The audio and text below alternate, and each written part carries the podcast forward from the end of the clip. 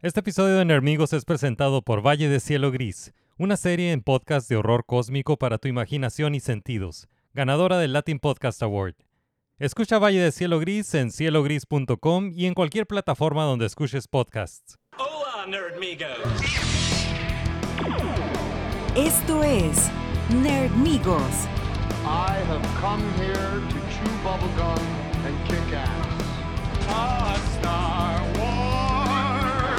tu antídoto para los fandoms tóxicos. Hey, Dr. Joe, no time for love. Plática y comentarios sobre la cultura pop. Santo llamando a Blue Demon, Santo llamando a Blue Demon. Hagamos una prueba para demostrar quién es el verdadero hombre araña.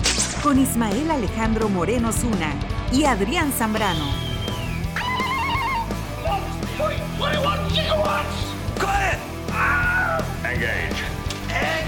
Bienvenidos a Nerdonia.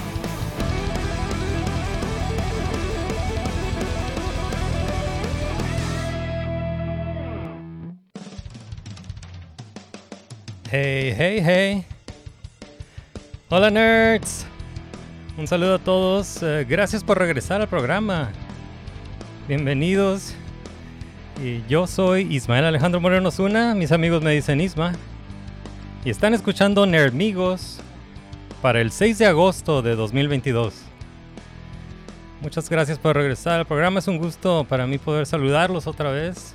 Esta vez no está conmigo el co-host del programa, mi amigo Insano de Tuna Town, Baja California, Adrián Zambrano. Sigue en, un, eh, sigue en una away mission, pero pronto va a regresar. Le mandamos un saludo.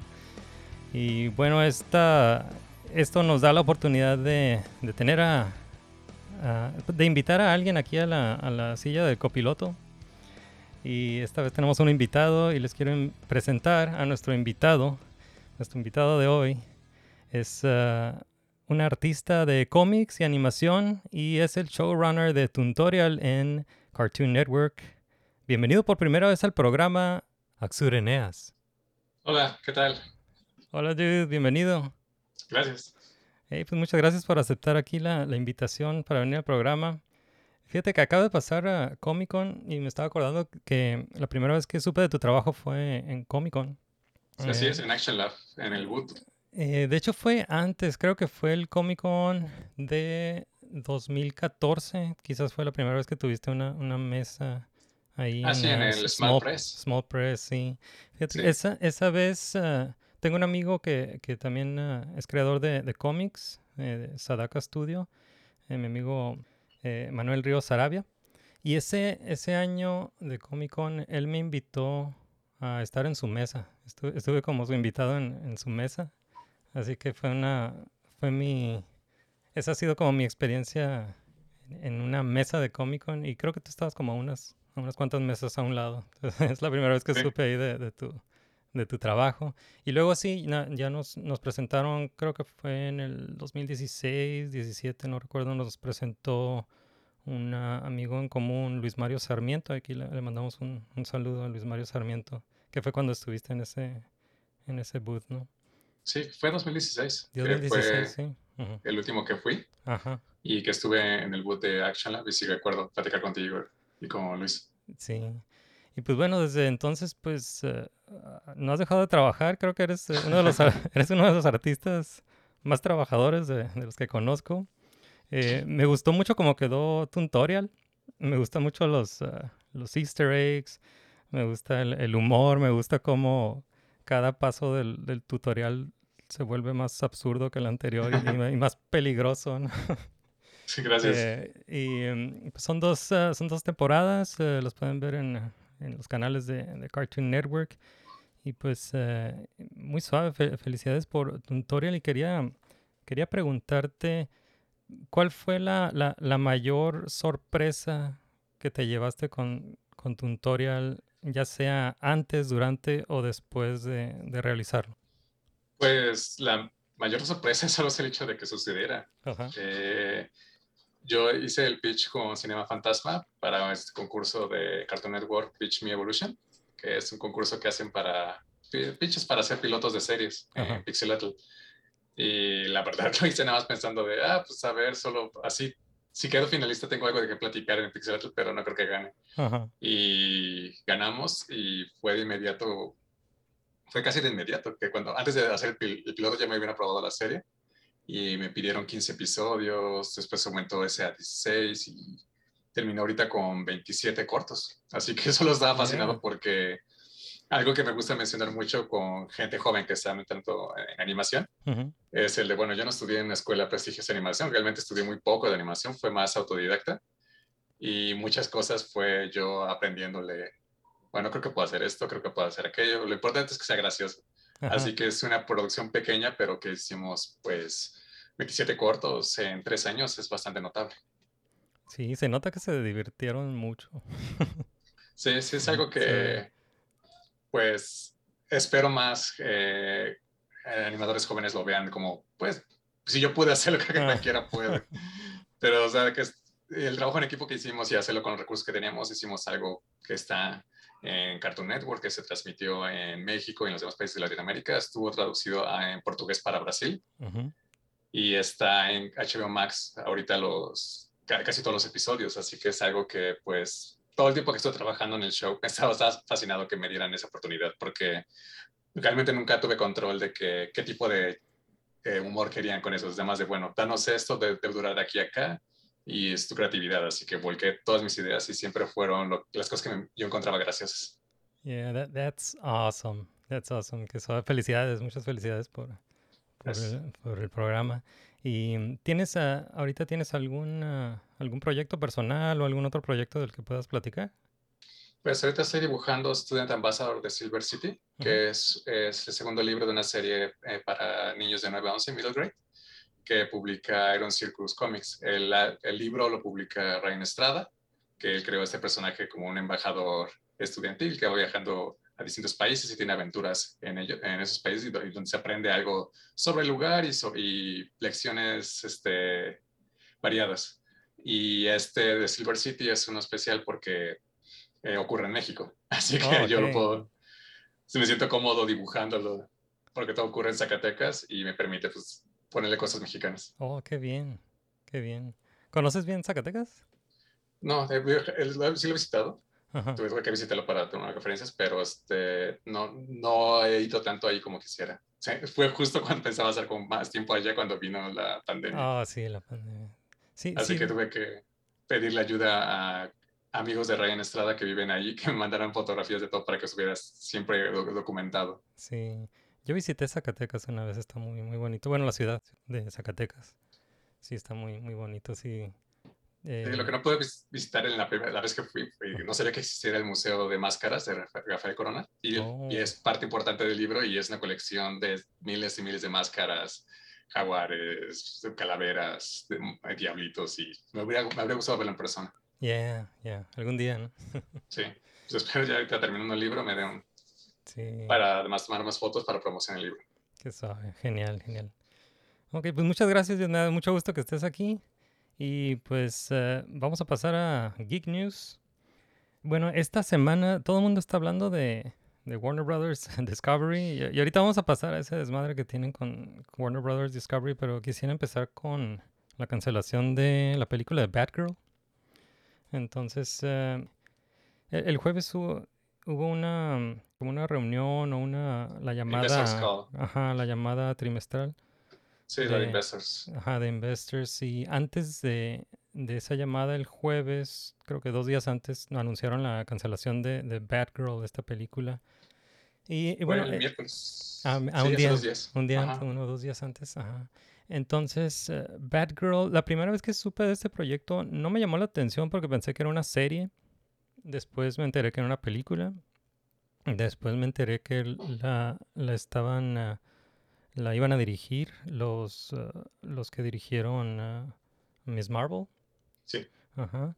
Y después me enteré de que iba a estar, de que J.K. Simmons iba a salir de Commissioner Gordon, el, el papá de, de Batgirl. Después me enteré de que Michael Keaton iba a regresar como Batman o una versión de Batman 89. Y después me enteré de que Brendan Fraser iba a salir de Firefly, creo. Firefly. Sí, Ajá, Firefly. Entonces, cada, cada, cada cosa que, que conocía de esta película me, me interesaba más. Entonces, eh, sí era una película que quería ver, ¿no? Entonces, esta película la, la cancelaron. Y no nada más la cancelaron, dijeron no, no, nadie la va a ver en ninguna plataforma. Y no sé si, no sé si lo han confirmado, pero han- están diciendo de que quizás fue por razones de, de, de impuestos, de que querían ponerlo como Sí, un sí, sí. write-off. De, de que- Estuvo confirmado de que es eh, Task Write-Off. Ajá, es Así un write-off que es- vieron. que es una de- depreciación, ¿no? Para, para declarar como la...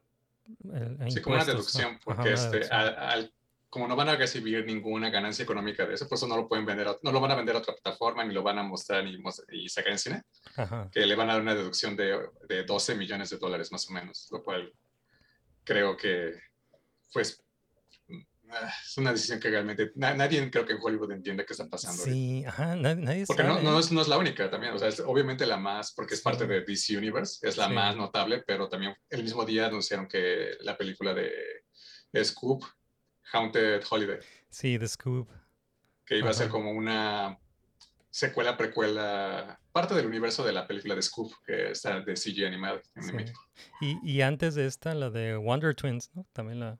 Sí, esa, Sí, No, esa, esa ni fue de siquiera no- ajá, esa solo fue el casting y inmediatamente la, la no, no siguieron adelante, pero lo que es eh, sorprendente para todos es la de Scoob y la de Batgirl, porque ya estaban Sí. en, postproduc- en postproducción, sí, nada más era cerrar la producción y listas para salir. Sí, y la de Scoop, pues es una, es una animación CG y, y no sé, ta- tanto que duran esas producciones. Sí, Eh, sí, ya me estaba, esa, esa estaba casi terminada, ¿no? Y, y pues Batgirl, también, también me gustó mucho el casting de, de Leslie Grace. Sí me, sí me gustó, me, pareció perfecto el casting de Leslie Grace. Y como El dices traje. ya, el traje también, ajá, basado en, O sea, el- que era cómics. directo de, creo que es el de Brenda Fletcher, pero es- se ve idéntico. Ajá, Y sí, o sea, pensando que era una producción más pequeña, o sea, algo eh, tal vez de no a la, no iba a ser el nivel de The Batman, la de Matt Reeves, pero Ujú. Eh, tenía todo lo- el- para hacer algo interesante, ver a eh, Batgirl contra este Firefly, y además que o sea, es parte del crecimiento de la carrera de Brendan Fraser. Sí, también. Y pues de, de volver a ver a, a Michael Keaton, ¿no? Sí, Sí. sí, realmente algo que es que no solo es, incluso más allá de que yo también quería ver estas dos películas, es algo que varios mencionan de que nadie tiene idea que está haciendo Warner Brothers, porque Ajá. con la decisión que hicieron de eh, durante la pandemia, el inicio de la pandemia en 2020, de todas las películas van a el mismo día en streaming y mismo día en cines, Ajá. se pelearon con todos en Hollywood, entonces todos estaban Sí. furiosos por eso, o sea, Sí, tanto sí. que Christopher Nolan se salió de Warner Brothers, que era, era su hogar, Ajá. de Christopher Nolan. Ahorita su próxima película creo que es Paramount Universal, Oh, ok, ok. pero hacen esto y solo son más señales de, bueno, ¿para qué trabajar con Warner Brothers si no van a respetar mi película, no van a respetar mi contrato? Me, Sí, me- me pues, voy a enterar a través de Twitter de que cancelaron y, o van a guardar mi película, pues es... sí, pues, eh, eh, de- sí, desde, desde el punto de vista de los, de los creadores, pues, eh, pues sí, qué, qué pena, ¿no? Que, bueno, escuché o, o leí un, ah, un mensaje que escribieron aquí los, los directores que, voy a tratar de decir sus nombres, pero a lo mejor los destrozo. es ah, Adil El Arbi y Bilal Falah. Son, es el par de, directores. Y sí dijeron en su mensaje que estaban en shock, ¿no? Estaban tristes y estaban en shock, ¿no? Eh, y es que esta película, y sí iba, iba a ser, no, no estaba programada para el cine, estaba programada para HBO Max. Y ya habían, bueno, escuché que la película costó como 75 millones, pero subió a 90 millones por la pandemia. Y, la, y que ya estaban en postproducción, ¿no? Ya estaban, ya estaban en sí, postproducción. Entonces ya estaba casi lista para, para salir. Pero aquí el este Warner Discovery prefieren comerse esos 90 millones que, que dejar Sí, que la gente lo vea, ¿no? Y me parece eh, increíble, digo, y además de que, bueno, subió de 75 a 90 y esos son de los casos todavía decentes. O sea, Sí. eh, White, dura, por la pandemia, la película nueva de Noah Baumbach para Netflix. White Noise, subió de 18 millones a 180. ¡Wow! Así que eso sí es un, bueno, tenemos que hacer que esto sea bueno. Sí, 180 millones, pero es, sí, es, es, es inaudito. Y además de que mencionan algunos de que es de, bueno, tal vez sea por la calidad, pero de, no, no necesariamente. O sea, realmente hay muchas películas que si la calidad no la ven, se quedan enlatadas un rato, pero la sacan eh, eventualmente. Sí, Como. GeoForce. GeoForce estuvo creo que cuatro años enlotada, este, Cell, la adaptación de Stephen King, pero esta fue nada más una decisión de que va a haber todo el push, va a Ujú. ser de Warner Brothers ahora teatros, Ajá, sí. y no realmente lo que estaban de porque cambiaron de, de- cambiaron de dueños o sea con los dueños anteriores es de HBO Max va a ser todo todo se va a ir Sí. para HBO Max streaming y ahora con esos nuevos dueños que es Discovery es el de vamos a tener que Warner Brothers sea todo cine y nosotros en Discovery nos encargamos de lo que es streaming y Sí. televisión Sí, está, está muy, muy raro y pues todo el mundo está, está pensando y y cuál, qué sigue, ¿no? ¿Qué más van a quitar? Digo, aquí desde, desde el punto de vista de este programa, entre más, entre más cosas para ver está, está mejor, entre más, Sí. son más razones para, para vivir, tener ahí desde más películas y series en el calendario. pues yo mismo con mi show en HBO Max no, admito que he estado revisando Twitter oh, no qué va a ocurrir Oh, yeah, sí porque nos, esto, esto empezó hace unas semanas Ajá, porque el mismo, el mismo de Tax Write-Off sí. eh, desapareció Final Space de sus, Ah, sí, sí. de sus cadenas de streaming. O sea, Final Space ya no está ni en YouTube ni en, en HBO Max Ajá. porque eran de TBS. Y eso fue el año pasado, ¿no? Empezó. eh, Eh, lo- La- la ya no- ya no- cancelación. ya- la cancelación para no hacer las siguientes series, pero ahora ya ni siquiera puedes ver la tercera temporada. Oh, Ya no existe en streaming porque lo- si lo eliminan pueden decir de que, bueno, ya no estoy haciendo dinero de eso, así que eh, ya no existe lo de TBS. O sea, Final Space ya no lo vas a encontrar, Close Enough a lo mejor también lo desaparecen. Lo Ujú. cancelaron y a lo mejor desaparecen las que están en streaming. Porque se hizo durante el periodo de TBS. Y Thundercats Roar también lo eliminaron. Oh, Una de Adult Swim, eh, J.J. Villard eh, Stories, también ya no está en sus plataformas. sí. Así que, y como seis películas que eran originales para HBO Max. Así que esto es como, pues, es algo grande porque Sí. Muchos creadores pues se van a preguntar, bueno, corro el peligro de que me, me digan algo en el contrato y me lo cambien al final solo por esas decisiones tan grandes. Sí. Y no, no es normal, pues no, no es una decisión No. normal, ¿no? Eh, pues qué gacho. Y, No, y pues, Netflix es el ejemplo. Hay- ajá, las películas, aunque tal vez no tengan un gran impacto, están en su plataforma. Puedes Sí. ver películas de eh, originals Netflix de hace tres o cinco años más. Y eso es lo que esperan, de que es de, bueno, que estén al menos que existan. sí, que sean descubribles, ¿no? Es que también, eh, sí he escuchado esos comentarios de que, de, de Batgirl que dicen, no, es que la, la cancelaron porque está muy mala y no quieren que, no quieren que nadie la vea. Pero, no sé, eh, nadie la ha visto, o sea, como nadie la ha visto, el, el- el arte es subjetivo, o sea, la- que, que a mí no me guste algo no significa que alguien sea súper fan, ¿no? Entonces, Además de que eh, es, como muchos directores mencionan, de que es, en esta fase que están haciendo todavía edición, es un ensemble cut, es un non-finish cut, así que son cambios que van a hacer que el ritmo, que la historia, todo funcione, especialmente ahora con superhéroes de que, bueno, vamos, em- eh, Marvel cambia dos semanas antes del estreno cosas con CGI. sí, Así que la película Sí. final, con el corte final, no lo ven muchos hasta muy, muy, muy, muy al final antes del estreno. sí, Y un assembling cut no es, un, no es la película. sí. O Sí. sea, sí, nadie, nadie quiere pasar a ver una película super de cuatro horas y eso es un assembly cut que puede ser cuatro, seis, ocho horas. Es cuando estás todavía editando. Sí, también así pasó con Doctor Strange, ¿no? Que, que estuvieron cambiando, hi- hicieron reshoots, pasaron a postproducción, hicieron reshoots. Y pues sí, muchos, incluyendo el cast, no, no habían visto la película hasta que hasta el estreno. Creo que esta Elizabeth Olsen no, no la ha visto hasta la fecha, la película de Doctor Strange 2. Ah, Eh, digo, también, bueno, entonces vamos, vamos a pasar aquí a, la- a- a este tema de, de Warner Brothers Discovery que tuvo su, su llamada el jueves, que fue el 4 de agosto, tuvo su esta el earnings call de trimestral. Y en esa llamada, digo, no, no escuché la llamada porque eran muchos como, ¿cómo se dicen? Esos ah, gráficos y estadísticas y cosas. Pero, sí. pero bueno, hay, hay algunos uh, takeaways de esa, de esa llamada que una de las cosas que mencionaron es de que Warner Discovery pues, va- van a crear una nueva plataforma, ¿no? De, de streaming.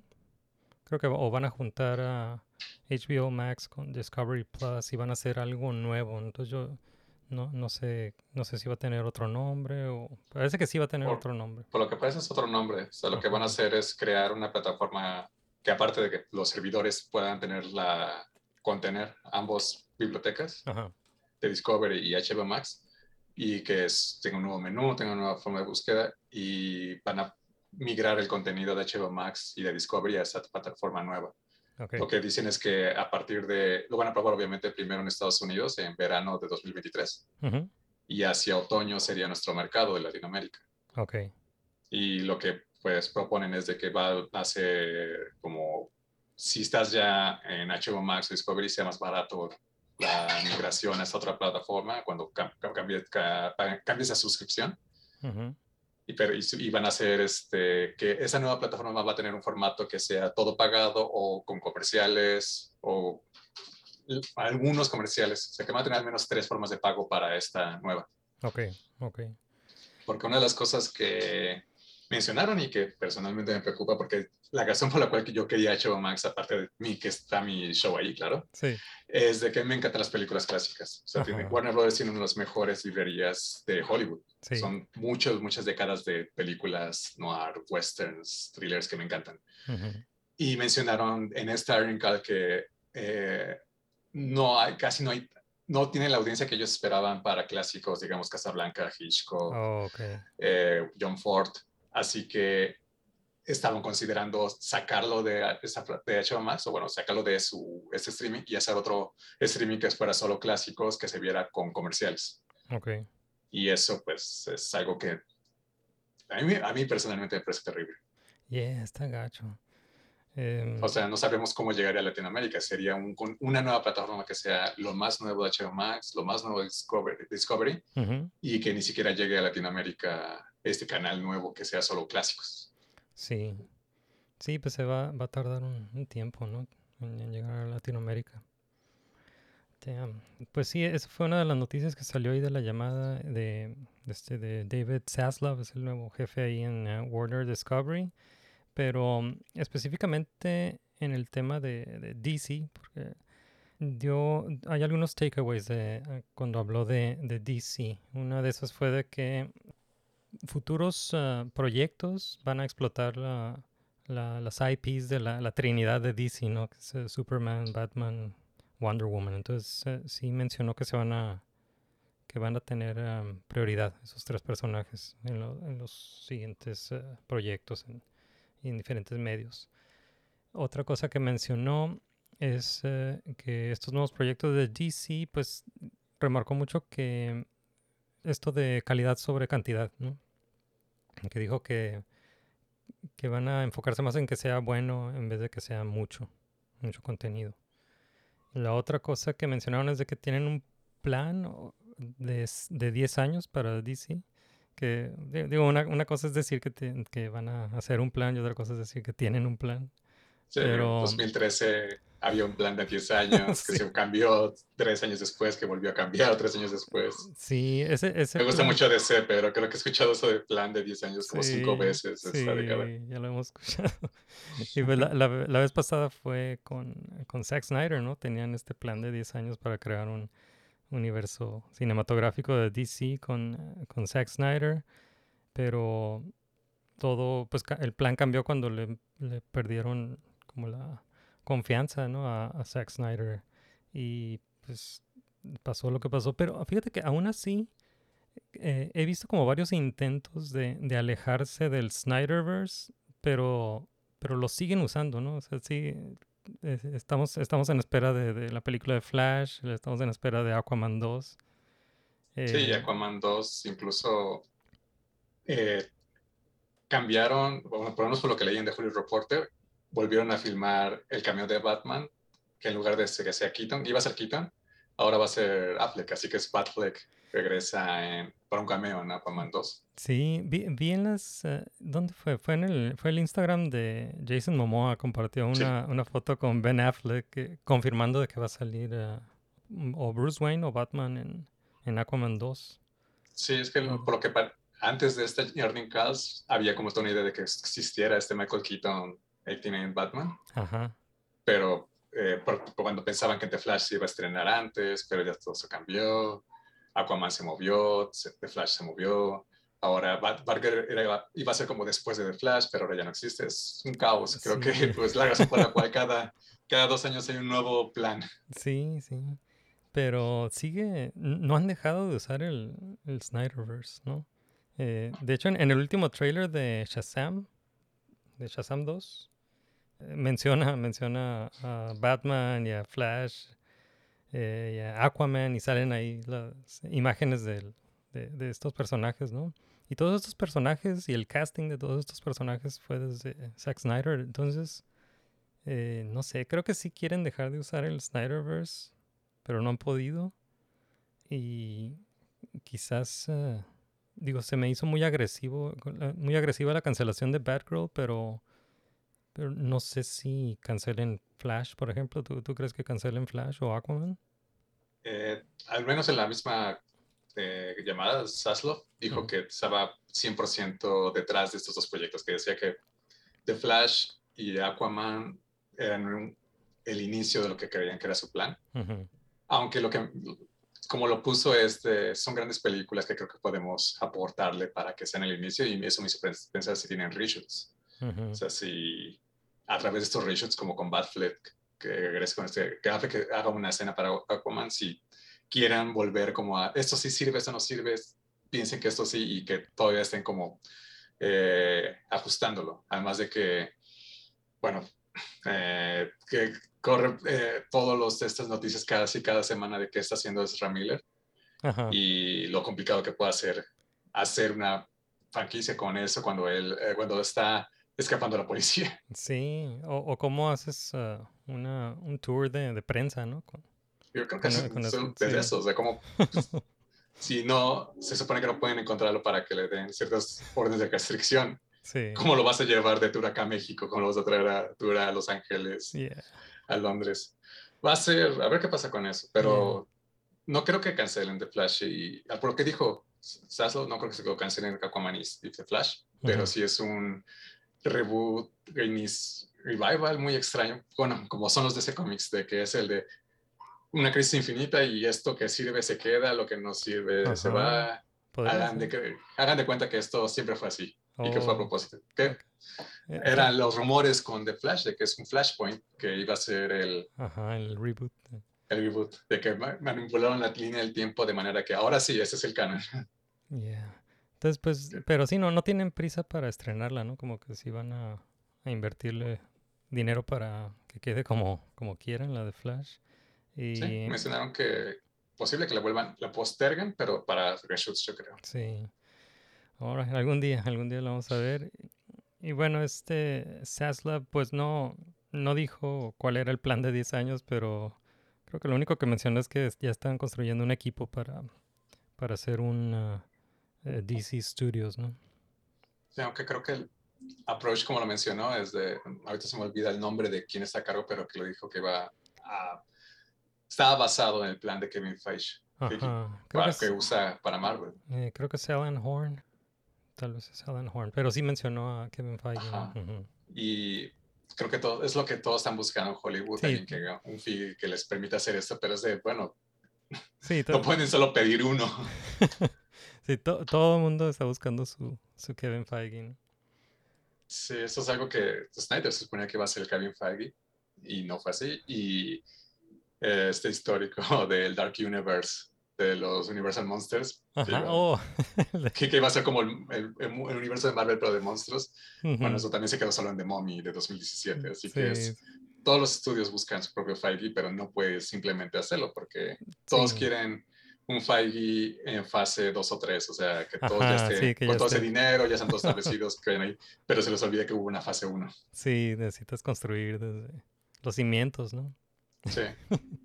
Así que al menos yo espero que por es- con todo esto no se cancelen los proyectos de Matt Reeves, porque me gustó mucho de Batman y ya es algo Oh, que es, sí. ok, está controlado, es solo Ciudad Gótica, no tenemos que meter Ajá. tantas cosas. Ojalá, yo, yo también quiero, bueno, no sé, no sé qué pasa, porque tenían pensados dos, dos series, ¿no? No sé qué pase con las series. Exacto, De- porque eh, ajá, había una con Colin Farrell que Ajá. Al Una menos y una de Arkham. De Arkham, ajá, esas dos, Arkham y el pingüino. Sí. Entonces, pero ¿quién sabe? A ver, ojalá. A ver, qué... No sé cuál es el plan que tienen ahora. Si ya no hay un HBO Max, no sé qué pasa con, con series, pero sí me gustaría ver un- otra película de, de Batman, de Matt Reeves.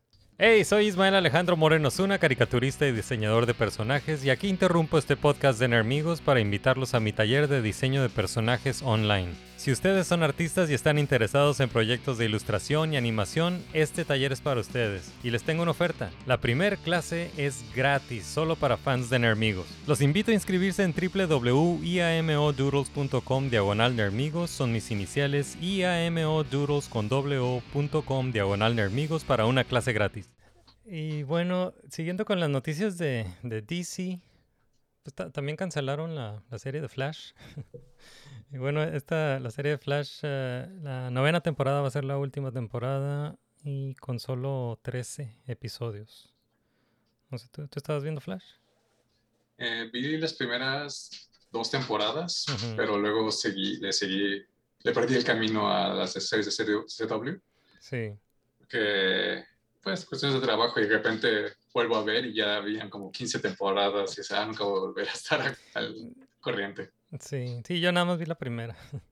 vi la primera y, ah, y aquí el, ah, el co-host del, del programa, mi amigo Adrián, él sí la siguió viendo ya, pero ya estaba como hate watching la- las, las temporadas más recientes. Pero bueno, se, se termina Flash, que, que también ya, ya tenía, digo, ya, ya son nueve temporadas.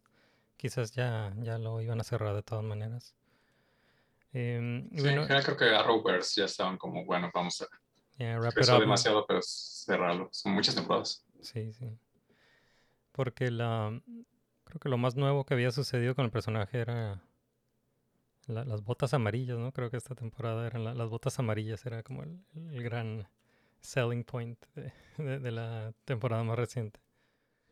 Y bueno, otra noticia de DC fue que Lady Gaga compartió ahí un video en el que confirma que va a salir en, en la película de, de Todd Phillips, eh, la secuela de Joker que se llama Joker, Joker Folie à Deux. Y también confirmaron una fecha de estreno, que va a ser eh, 4 de octubre de 2024. Entonces este era un rumor que ya, ya tenía ya tenía rato, este, ya tenía varios meses ahí este rumor del casting de Lady Gaga, ahora lo confirmó ella, ella misma. Eh, dicen que es eh, Harley Quinn, pero no, no, no vi que confirmaron el personaje, pero todo indica que es Harley Quinn. Sí. Aunque es una, esta interpretación del universo de Todd Phillips es tan Sí, es amplia que realmente es, puede ser la novia de, de Joker es suficiente para que sea Harley, Ajá, aunque es un personaje completamente distinto. Es verdad, es verdad. Y sí, porque no, no, no sé si, no sé qué tanto se inspiren en Mad Love. No, no creo No que hagan Mad creo. Ajá. Absolutamente. No creo que tengan nada basado Ujú. porque Todd Phillips mismo ha dicho de que su plan cuando le habló con Joaquín Phoenix de hacer esto, de Joker, Ujú. es el de vamos a robarle el dinero a Warner Brothers. Vamos a hacer una película de arte. Si le pones el título de que es algo de Batman, lo van a comprar. Ajá. Es, es, es su propia historia, él no lee Ah. cómics. That's awesome, that's awesome. Pues eh, sí, yo no estaba seguro de, de, de que me interesara una secuela de, de Joker, pero, Creo que pero sí como está cierra, creo, creo que como cierra, cierra la historia. Es que no, no, no veo cómo podría, a dónde iría, pero le da- dar el beneficio de la duda. Solo el hecho de que sea Lady Gaga ya lo hace. Ah. Sí. De hecho, cuando, cuando supe que la película va a ser un musical, me, me interesó más. Sí, a mí me risa pensar si lo va a hacer. pues, va a ser la primera Joker es su tributo a Taxi Driver y King of Comedy de, Sí. de Martin Scorsese, así que me hizo pensar si es está tan fascinado con el éxito que tuvo de que ah bueno voy a rehacer, hacer un remake de New York New York Ah, de Scorsese pero ahora con. Joaquín y bueno yo este mi Joker y, y Lady Gaga Sí, que es un musical así que es el de- tal vez Y algo, algo que sí es cierto del personaje en la primera película es ah, que escuché que en, en alguna entrevista o en varias entrevistas, tanto Joaquín Phoenix como Todd Phillips mencionaron que este Joker tiene música por dentro. Mencionaban mucho eso, este, este personaje tiene música por dentro. Y por eso todos sus movimientos son muy, como bailarín, ¿no? Sí, todos es estos que- movimientos raros, todo eso es- no es por accidente, pues todos los movimientos raros de, de Joaquín Phoenix. ¿no? Y- Que es un- sí, ese baile que él introdujo, que bueno, que él propuso Ajá, es para mostrar su físico que tan eh, desgastado, que estaba tan flaco y este bailes y esta, cuando entra este estado de imaginación, sí. que es un sí, baile. Eh, entonces sí, cuando escuché que iban a hacer algo, ma- algo musical y, y que Lady Gaga, estaban pensando en Lady Gaga, dije, ok, ya, tiene, tiene como más, más sentido. Entonces, este es un wait and see eh, con, con Joker 2. Ves Ya. que falta para mucho tiempo. Sí, ya, do- 2024. Y bueno, eh, ¿qué más hubo en las noticias? Eh, salió un nuevo trailer de Andor. ¿Viste el nuevo trailer de Andor de Star Wars? Sí, me parece interesante. Sí, ¿qué te Incluso creo que no he podido seguir, no vi las últimas dos series parece? Ujú, que no vi y eh, Boba Fett no las, no, aún no las veo, ujú. pero este de Andor me llamó mucho la atención y Rogue One fue una que me gustó bastante. O sea, Sí. me gustó bastante esa atmósfera, el, el setting de guerra y Sí. sí estoy interesado en ver esta serie. Sí, se ve muy buena. Se ve todo el Disney money. Sí, Se ve todo el Disney money en esta, en esta serie. Porque eso no se vio en, en las anteriores, ¿eh? Sí, lo que es eh, Book of Boba Fett y Obi-Wan Kenobi, sí se, se ve que las hicieron en un, en un, eh, pues en el volume, ¿no? Mm, Se ve que, que es un, un set. Y lo que hicieron con Andor es una producción tipo película. Eh, no, usaron el volume para nada. Filmaron en, en Inglaterra en vez de Los Ángeles, porque esta Bo- uh, Book of Boba Fett y Obi-Wan las hicieron aquí en Los Ángeles. Y Andor, ¿no? La, la filmaron en, en Inglaterra. Construyeron unos sets enormes. Entonces es como una película y son eh, 12 episodios la temporada. Y ya van a empezar a hacer la segunda temporada, otros 12 episodios con esa producción. Entonces, qué, qué raro que, que le, le echaron todo el dinero a esta producción de Andor y no a, a, a las, a las joyas de la corona, que son Darth Vader y, y Obi-Wan Kenobi. Pero se ve muy Sí, bien, se ve muy bien muy la bien. serie. Eh, algo que, que sí noté, porque a mí me encanta Rogue One también, es, yo creo que la veo una vez al año. Me encanta, me encanta Rogue One. Pero no sé, Andor no, no es, eh, no, nunca me pareció como el personaje más eh, interesante. No sé, me, hubiera gustado una, una serie de, de Base y Shirut o, o de Saw Gerrera, una, una, historia de Saw Gerrera o de Mon Mothma, ¿no? Que va a salir en Andor. Eh, y cuando vi este nuevo trailer y el anterior también, el, el, el de Star Wars Celebration, lo que noté es lo, lo mismo que, que realmente no, no, no, le, no le ponen mucho el spotlight a Andor en los trailers, sobre todo en el primer teaser. Y, y en este nuevo también cre- creo que me llamaron más la atención los, los otros personajes. Entonces eh, va, a estar interesante ver qué, qué hacen. Y pues también sale, sale Saw sale Mon Mothma.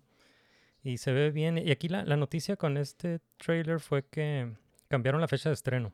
Porque la iban a estrenar en, en agosto. Ahora la van a estrenar en el 21 de septiembre con tres episodios. va, a ser va a ser un estreno con tres episodios. Tres de los 12 episodios. Una cuarta parte de la serie la van a estrenar en un solo día. Entonces, realmente no están recorriendo el, el calendario, el schedule. Nada más están juntando esos tres episodios en una sola fecha, que es el 21 de septiembre. Algo similar fue con Kenobi, que fueron dos Ajá, episodios, fueron dos. justamente porque lo movieron. Sí, sí. Y esta, no sé, eh, quizás hicieron este cambio para que no hiciera overlap con She-Hulk, que también se iba a estrenar los, los miércoles. Y que creo que acaban de anunciar que ya la cambiaron a los jueves porque Disney Plus se acaba de dar cuenta que el- la semana tiene otros días. Eh, va a ser overlap con su Dancing with the Stars, Ajá, ah, ok. que así que como Dancing with the Stars es, desde, es- ya es de ellos por ABC, Ajá. va a ser los miércoles, no quería que fuera un overlap. Alright. Ok. Pues, eh, pues sí, porque, ajá, tienes razón, porque de todos modos va a ser overlap con, con She-Hulk. Sí, así que es eh, el cambio de día de She-Hulk fue por, sí lo mencionan, por Dancing with the Stars y creo que el otro son pues, unos ajustes para que no tenga el mismo estreno y ya vayan acoplándose. Y supongo que también lo que había mencionado de que hacen ajustes de VFX, de Oh, ESG, sí, hasta el sí. último momento, así que se le, bueno, si podemos ganarnos un par de días, lo van a hacer. Sí. Alright, pues sí, Andor se ve muy bien, se ve muy bien. Fue muy interesante. Ya. Y sí me encantó los shots amplios, que se viera, Sí, sí. pues, el nivel, la galaxia, que se vieran Sí, los paisajes, sí. los paisajes, la gente. Sí. O sea, se ve como para cine. o sea, se ve Sí. como para cine. Ah, se ve muy bien. Alright, 21 de septiembre, Andor. ¿Qué más? Otra noticia que salió es de. ¿Viste eso de una, una película de Teenage Mutant Ninja Turtles de Seth Rogen? Es una. Mutant Mayhem. Ajá. Mutant Mayhem. Es eh, Teenage Mutant Ninja Turtles, Mutant Mayhem. Dos veces Mutant en, la- en el título. Eh, es una producción de Seth Rogen, es una película CG animated y le pusieron fecha de estreno, es el 4 de agosto. Y Del, ¿La ah, anunciaron la perdón, fecha de del estreno? eh, del próximo año, digo. eh, próximo año. 4 de agosto del, del 2023 anunciaron esa fecha de estreno y, y pues sí, eh, anunci- eh, mostraron el, el logo. No sé si viste el logo, que está todo loco. Sí, incluso me, me, me parece interesante el logo, pensando que son los directores de, bueno, es el director de Mitchell vs. The Machines, Oh, nice. que ok. es súper colorido el logo del- de, Mitchell vs. The Machines, es súper colorido y así que creo que sigue un poco la estética y me interesa ver que con esa eh, visión, Yeah. lo- las tortugas ninja creo que es fantástico. Sí, este es- es- Seth Rogen está involucrado en un montón de, de proyectos muy, muy suaves, ¿no? Sí, y Mm. anunciaron también que el estudio es Cinesight, que está en Canadá, así Oh. que ya están entrando en producción. Oh, nice. Eh, fue divertido verlo porque tengo muchos cole- ex colegas de Anima que están trabajando en Cinesight. Oh, nice, qué suave, qué suave. Nice, ok, pues vamos a, terminar las noticias con una noti- noticia triste que murió la actriz eh, Nichelle Nichols, que es, eh, es la actriz que interpretó a, a Uhura, la oficial de comunicaciones de, del Enterprise en Star Trek, la, la serie original de Star Trek. Murió el sábado 3 de junio a los 89 años, entonces vamos a decirle aquí un descanse en paz y she will be missed, qué, qué triste, pero qué, qué carrera, ¿no? Qué carrera y qué vida de, de Nichelle. Nichols. Ujú. Series y las películas, la, Ujú. 1 a las 5. Sí, Sí, es 1 a las 5 de Star Trek. Fue una gran carrera. sí. Creo que salió en las 6 también. Sí, sí, salió en las 6 también. eh, Sí, on- on- Undiscovered Undiscovered Country. Sí, ajá. Sí. Well, she will be missed.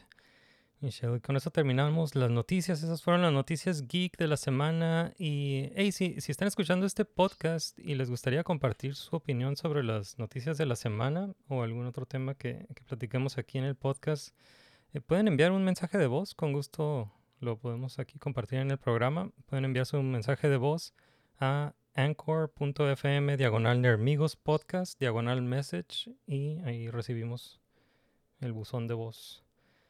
Ok, entonces vamos eh, a pasar a una zona de spoilers. Ah, a partir de este momento pues tenemos esta, este compromiso y esta obligación de, de decir que a partir de este momento puede haber spoilers. Puede haber spoilers, entonces nomás vamos a poner aquí una, un aviso, un spoiler alert. A partir de este momento puede haber spoilers. Vamos a platicar algunas cosas eh, que hemos visto, que hemos leído, que alguna serie de televisión que hemos visto y puede haber spoilers. Entonces, eh, pues, eh, ¿qué, qué has visto? ¿Algo, ¿Alguna serie, película, cómic que, que estés viendo últimamente? Pues es, he estado muy ocupado con trabajo, así que, que me siento muy atrasado con todo lo que se sale. Casi cada semana salen Sí, tanto contenido, ¿no? muchísimo, muchísimo, muchísimo. Pero hoy vi el primer episodio de la adaptación de Sandman Oh, ok. en Netflix y me pareció muy bueno. Yeah. Eh, estaba yo muy eh, interesado en verla porque algo que recomiendo muy seguido es eh, de Audible. Yo cuando trabajo me gusta escuchar audiolibros Sí, y hay una producción que están haciendo ahorita, o sea, todavía no termina, sí. de Sandman en Audible y es como un radio, radionovela. O sea, están adaptando todo, cada cómic lo están adaptando con un cast de muchos actores reconocidos y, y con efectos de sonido, música, todo. Una radionovela y es muy, muy bueno. Sí, sí. Así que pude, eh, pude, aunque tengo, tengo la colección de cómics, el, el material original mejor.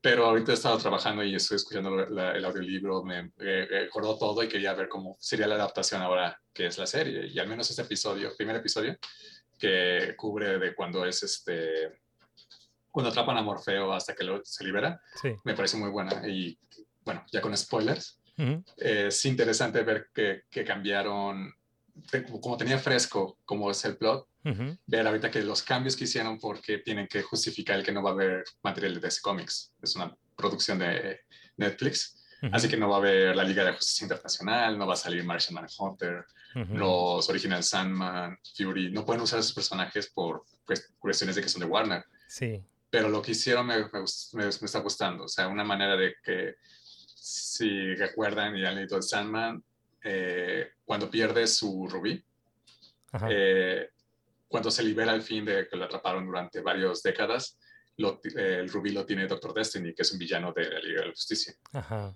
Pero Doctor Destiny y la Liga de la Justicia no existe en la serie de Netflix, obviamente. Así que el, el, el rubí se lo, se lo lleva a su mamá, el, del personaje que es un- no está relacionado con Doctor Destiny, y es el hijo del que atrapó eh, originalmente a Morfeo. Esa manera para que, bueno, Oh, ok, que todos se relacionados. El, el hombre que eh, atrapó a Morfeo tuvo un, un hijo ilegítimo y ese se va, va a crecer y convertirse en el que se lleva el rubí y que en el cómic este, usa, usa, de mala manera los poderes del rubí. Y eso me parece una decisión muy, muy correcta, muy buena de, de que sea la misma historia, pero es el, bueno, que todo, no, no, no contamos con varios años de cómic atrás, Ujú. pero es una historia que puede hacer con todos los personajes, estén ligados y la historia fluye más rápido. Eh, Tiene sentido. Y pues lo, algo que, que siempre me estoy recordando es que la- esta serie está muy buenas manos. Está muy buenas manos y, y no había visto que, que- qué tan involucrado está Neil Gaiman en, en la serie. Entonces, mira, si Está tiene... muy, la- muy involucrado. Sí, sí tiene la bendición de, de Neil Gaiman y, y está, está muy involucrado desde el casting, ¿no?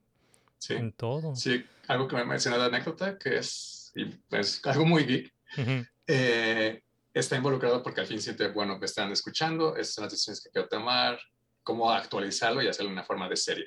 Sí. Y dijo que esto, esto piens- piensen que pudo ser algo peor porque cuando compraron los derechos en los 90, Ujú. el que tiene los derechos fue el mismo productor de este, Wild Wild West y cuenta Oh. de que es de...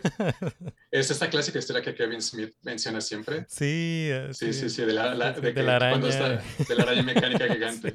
Así que esa araña mecánica gigante Ese también iba a aparecer en The Sandman. Oh, Sí, sí lo tuiteó este Gaiman, de que es el de... sí. Esa, esa él, estaba obsesionado con una araña mecánica gigante, Sí. gigante, así que también quiso que estuviera en The Sandman. Así que piensen eso cuando vean esa adaptación, de es mi, mi visión, no es la de la araña. Sí, es que sí es cierto, ya, ya tienen, tienen años queriendo hacer un live action de, de Sandman. Primero lo pensaron como una, como una película, después ahora con una... Bueno, varias veces lo, lo pensaron como una película, ahora como una serie. Y mm, yo estoy leyendo los, los cómics, ahorita estoy leyendo los cómics y, y sí, yo creo que este fin de semana me voy a aventar la, la serie de, de Netflix. Pero sí, no, nunca había leído la, la serie com- completa, la serie continua. Había leído un poco, o sea, sí, yo, yo soy de los 90s, así que eh, no, no, no puedes, eh, no te puedes escapar de Sandman en, lo- en los 90s, ¿no? Entonces sí leí algunos cómics, leí el, e- el especial este de, de Orfeo, la fábula de, de Orfeo, eh, y leí el, el cómic de Death, de The High Cost of Living. Me acuerdo de haber leído esos. Los tengo, esos sí los tengo. Eh, pero sí, empecé a leer la, la serie para prepararme para la, la serie de Netflix. Pero no, no he escuchado el audiodrama. Entonces, eh, y sí, sí está muy impresionante el, el casting de, del audiodrama.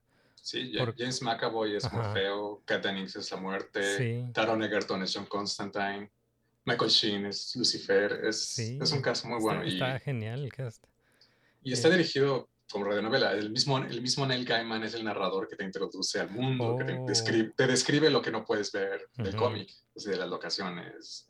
La, eh, eh, la- todo lo, describir el mundo lo hace Gaiman, así que está muy atento al, al show. Ajá. Él mismo lo narra y todos los actores dan su voz y es, es muy bueno. Realmente me impresionó este, también porque como este se permite que no tiene los costos de hacer sets y, Sí, y sí. actuaciones, pues permiten, es una adaptación de todos los cómics. Ujú, Cómics que no tendría mucho sentido verlo en la serie, por, como la- estas historias cortas de Sandman, que son autoconclusivas, ujú. como en el Sandman cuando, visit, cuando visita al emperador Augustus en Roma, en la antigua Roma. Ujú. No va a estar eso obviamente en la serie porque es, es solo una historia bonita, pero que no, no afecta al drama, a la trama principal, pero está en el audiolibro. Y Brian Cox es Augustus. Oh, Brian Cox. Así que es un fantástico casting. Sí, Sí, sí. ¿Ya, ya escuchaste el, el volumen 2? el acto 2. Sí. Que, Está ahorita el acto 1 y acto 2. El acto 3 sería empezando con Brief Lives, Oh, ok. que es el libro 6. Están como adaptándote dos y tres libros a la vez. Oh, nice. Así Sí. que es, es, muy, es muy bueno, realmente lo recomiendo bastante. Este, eh, Andy Serkis también da voz. Sí, creo que Kevin Smith es el Pumpkin, Pumpkinhead. Sí. Yeah. Sí, es, es Mark de Pumpkinhead. Ajá. Eh, eh, es algo, que recomiendo mucho porque además, por lo mismo del éxito de este audiolibro, Ujú. eh, están haciendo una eh, nuevas grabaciones de Discworld de Terry Pratchett. Ok. Y también yo lo estoy escuchando. Yo nunca había, no había podido leer antes Discworld. Son muchísimos, son 41 libros. Ujú. pero es- los he estado escuchando los que ya empezaron a sacar y es Peter Serafinowicz, Andy Serkis. Oh, No no es full cast, no tiene los efectos porque son novelas muy largas, pero eh, son con esos grandes actores y es una muy buena producción. Así que yo, creo, yo recomiendo mucho Audible porque trabajo y es lo que me permite seguir es- escuchando historias mientras trabajo mientras dibujo. Pero en general, si, si les gusta, sí, creo que les da una nueva vida a estas cuentos. sí, sí. Entonces, sí, creo que están tomando muy buenas decisiones con la, con la serie. Sí, la voy a ver, la voy a ver yo creo este fin de semana. Este primer episodio me gustó mucho. Sí. Eh, ¿Cómo se compara como el primer episodio con el, con el primer cómic? hay cosas que agregaron para darle, que creo que hacen que sea, porque mucho de lo que ocurre en el primer, en este primero es Nightmare and Dreams, que pues, es el primer arco, ¿no? Ujú. Eh, hay cosas que tienen que omitir, como el primer cómic. En el cómic salía de que, bueno, en la ausencia de Morfeo aparecieron superhéroes llamándose Sandman para cubrir su lugar, como el universo tratando de Ah, llenar ok, el espacio. Obviamente eso no pasa acá porque Sandman, esos Sandman son personajes de ese cómics. Sí. Pero acá me gusta la atmósfera que ponen. Continúa mucho del tema de que lo atraparon pensando que era la muerte, pero es sueño. Ujú.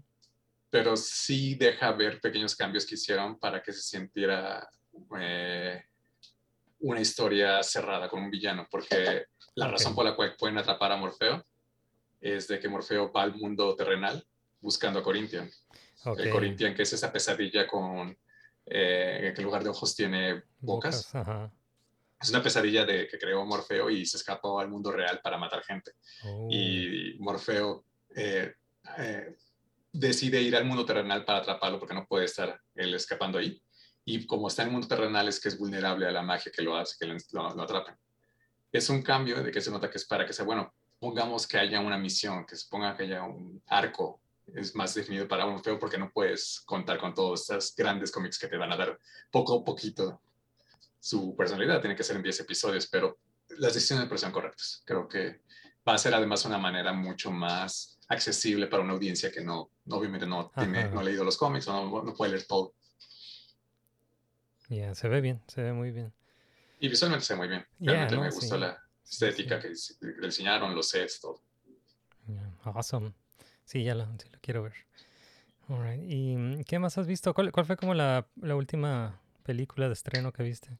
Eh, Thor, Thor fue la última que vi. ¿De Y Thor? ¿Qué, te, Thor, qué te pareció Thor Love and Thunder? Love- Love and Thunder. A mí me gustó. Realmente ah, es, muy, es más cómica, creo que Ragnarok. Ragnarok, Ragnarok me gusta más. Sí. pero creo que fue Ragnarok fue una sorpresa porque fue el de que en MCU de que bueno el actor y nadie que está de acuerdo con ese Thor de los primeros dos películas es de probemos algo completamente distinto y Sí. Ragnarok fue eso así que fue la sorpresa y el chiste es muy bueno cuando de que podemos hacer esto y podemos hacer esto a un- el mismo casi el mismo año bueno a un año de distancia de Infinity War y Endgame Sí. o sea que tan verdad. cerca fuera de Ajá. vamos a cambiar todo esto, es el nuevo Thor. Fue una gran sorpresa y fue gracioso. Este siento que, creo que toda esta fase 4 se nota todavía mucho de que la pandemia afectó en, Sí, el aspecto físico de hacer una película, de que es en horario, ca- calendarios de los actores, Sí. medidas de seguridad, de qué podían y qué no podían grabar, cuánto se tenía que hacer CGI, mover fechas. eh, Al mover una- un elemento de la torre Jenga de MCU, sí. mueves todo lo demás. Así que es complicado. Así que en eso siento que hay que considerar la fase 4 de, ah, no hicieron todo lo que querían hacer Ajá, para mantenerlo. Porque eh, lo pienso mucho con Multiverse, Multiverse of Madness ajá. que con Multiverse of Madness es, la vi y me gustó, pero pues, eh, eh, no, perdón, con este No Way Home, Ajá, la vi y me gustó, pero pensé que era- es muy raro que Ned tenga el poder de abrir portales. o sea, Ajá. Es muy extraño que sea, ah, bueno, ok, supongo, plot, Sí. plot device. Y después de ver Multiverse of Madness mencionaron, ah, sí, es que lo que ocurre es de que eh, América Chávez iba a ser presentada en Multiverse of Madness antes de No Way Home. Ah. Y era América Chávez quien iba a abrir los portales en No Way Home. Ese era, Oh. ese era la- lo que planearon con Sony. Ese era el plan de que eh, iban a conocer a América Chávez en el, en el Santo Sanctorum. Ajá. Se iba a unir al grupo y ella era quien iba a abrir los portales para que eh, aparecieran eh, los otros dos Spider-Man. Ah, ok, no pero- sabía eso, no, no había escuchado eso.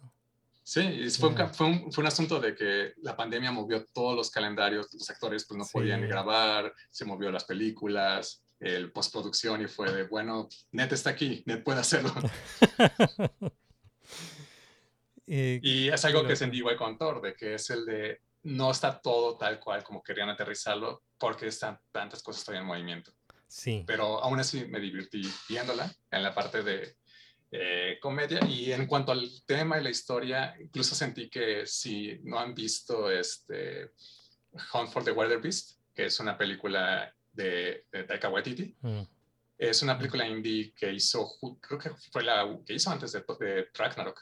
ok. Y es una historia muy similar, ¿verdad? Si, si la ves de esa película, Hunt for the Wilder Beast, y ves Love and Thunder, ves que se maneja algo similar, de que este, es un hombre que, tiene que, que pierde a alguien que amaba Ok, y cómo encuentra otra vez eh, amor en sí mismo y amor en otro a, a adoptar un niño. ok. Es lo, lo principal que une esas dos películas y ves como la dinámica es muy similar. Así que es algo que Waita sí, sí tenía ya en mente. O sea, no, no, sí sentí que había algo de él en esa película. Sí, sí. Solo se siente un poco que efectos o ciertos plots no amarran bien porque todos dan cabos. O sea, Sí, sí. por eso puse ejemplos de América Chávez, porque eso habría mejorado muchísimo Multiverse si No Way Home se hubiera dado en el orden que querían, pero Yo creo que sí, porque eh, yo también siento que una de las cosas que le faltó a, Multiverse of Madness fue más, más tiempo con America Chavez, ¿no? Un poco más de, de desarrollo de personaje de, de America Chavez. y con Wanda y todo, pero pues el conflicto de crear un mega monstruo que es MCU y no, no parar la producción por completo, Sí, que fueron dos años de pandemia, que apenas está como ajustando el calendario de, de estrenos. sí.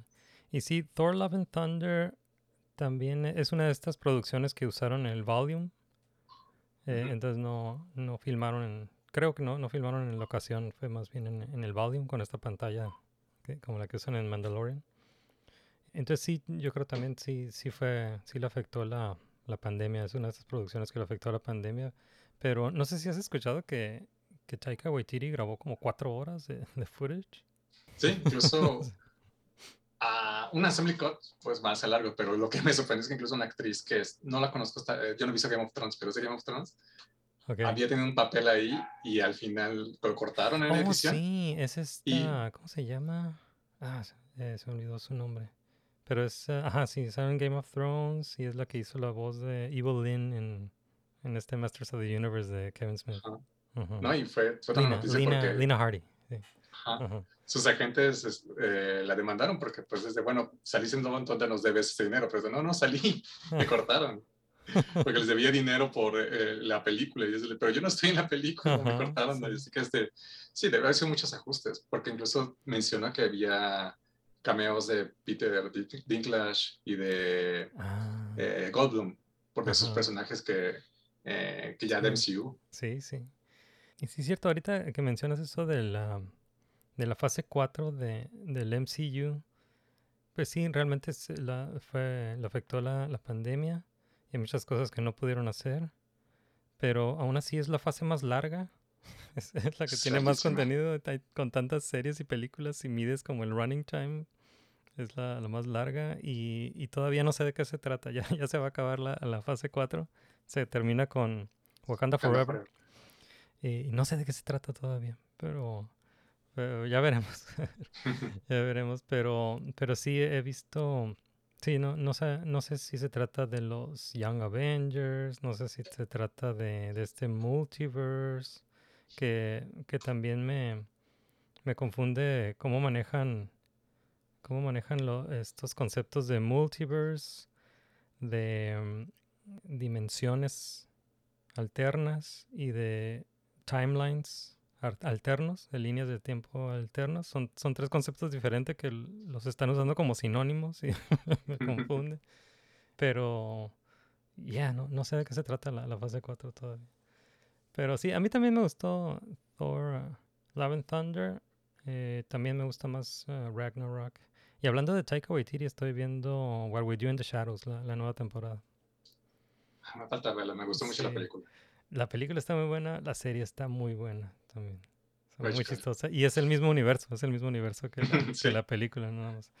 Muy, muy, muy chistoso. Es lo que estoy viendo ahorita.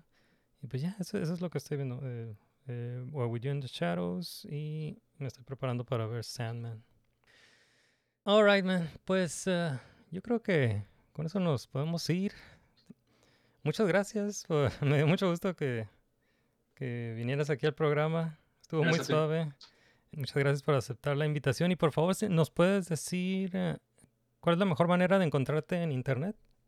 Ah, Axur Eneas es muy, mi nombre real, es muy, raro. Y Twitter es la, la que uso más frecuentemente. Así que si me siguen en, en Twitter es todo junto Axur Eneas. Alright, perfecto. Ok, pues muchas gracias, dude. Y aquí nos vamos a despedir. Let's go. Dios. Largos caminos he recorrido hasta aquí por mucho tiempo, pero he llegado hoy al fin. Y siento el viento a mi favor cambiar. Vivo en libertad.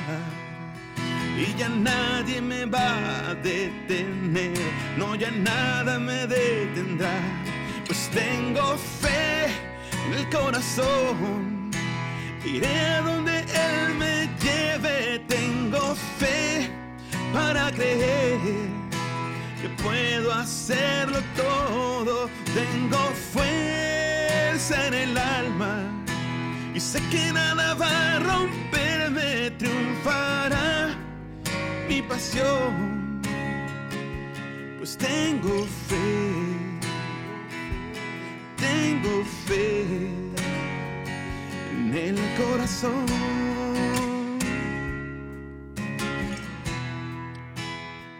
Alright, eso fue, amigos. Muchas gracias por acompañarnos hasta aquí, hasta el final del episodio. Fue un gusto. Y hey, si necesitan más Nermigos en sus vidas, por favor visiten nuestro sitio web nermigos.com para todo lo relacionado con Nermigos, no nada más eh, Nermigos el podcast, también Nermigos el webcomic. Y también eh, otra vez les hago la invitación para enviar un mensaje de voz. Si quieren compartir su opinión sobre los temas que platicamos aquí, nos pueden enviar un mensaje de voz a anchor.fm, diagonal podcast, diagonal message. Y los invitamos a unirse a la comunidad de Nerdonia. Estamos en medios sociales, en Facebook, estamos en Twitter, en Instagram, en TikTok, eh, tenemos un canal de YouTube. Tenemos un grupo de Facebook que se llama Welcome to Nerdonia. Ahí compartimos todos los memes que nos robamos y todo el geek news de la semana. Y también consideren apoyarnos en Patreon. En, eh, pueden, eh, en Patreon pueden tener acceso a los episodios en, en video.